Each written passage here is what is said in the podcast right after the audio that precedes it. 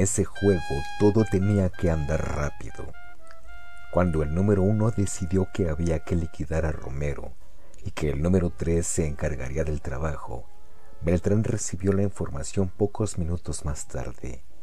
Tranquilo pero sin perder un instante, salió del café de Corrientes y Libertad y se metió en un taxi.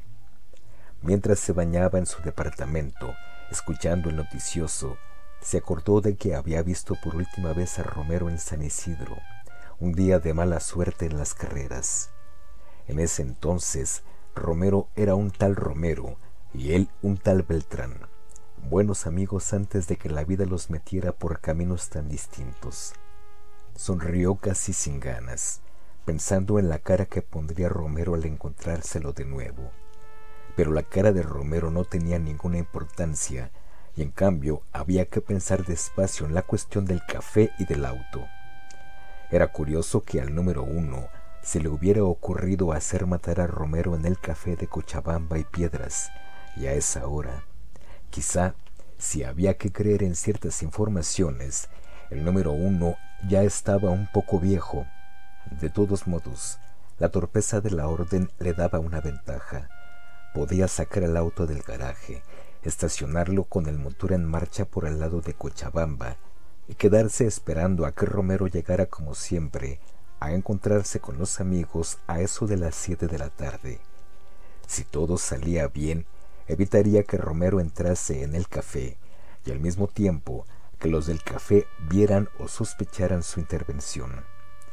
Era cosa de suerte y de cálculo, un simple gesto que Romero no dejaría de ver porque era un lince, y saber meterse en el tráfico y pegar la vuelta a toda máquina.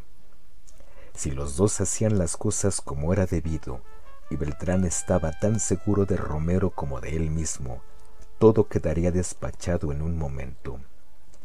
Volvió a sonreír pensando en la cara del número uno, cuando más tarde, bastante más tarde, lo llamara desde algún teléfono público para informarle de lo sucedido.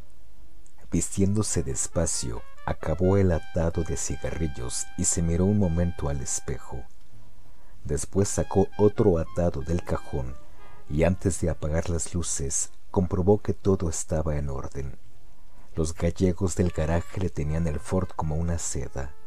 Bajó por Chacabuco, despacio, y a las siete menos diez se estacionó a unos metros de la puerta del café después de dar dos vueltas a la manzana, esperando que un camión de reparto le dejara el sitio.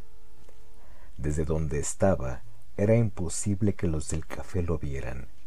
De cuando en cuando apretaba un poco el acelerador para mantener el motor caliente. No quería fumar, pero sentía la boca seca y le daba rabia.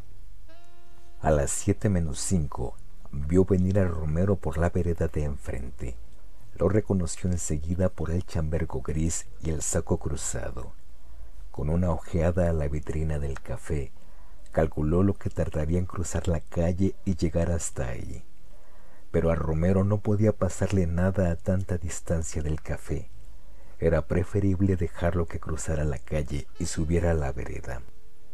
Exactamente en ese momento, Beltrán puso el coche en marcha y sacó el brazo por la ventanilla.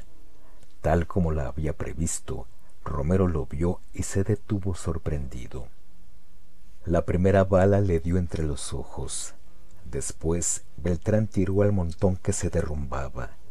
El Ford salió en diagonal, adelantándose limpio a un tranvía y dio la vuelta por Tacuarí. Manejándose en apuro, el número tres pensó que la última visión de Romero había sido la de un tal Beltrán un amigo del hipódromo en otros tiempos.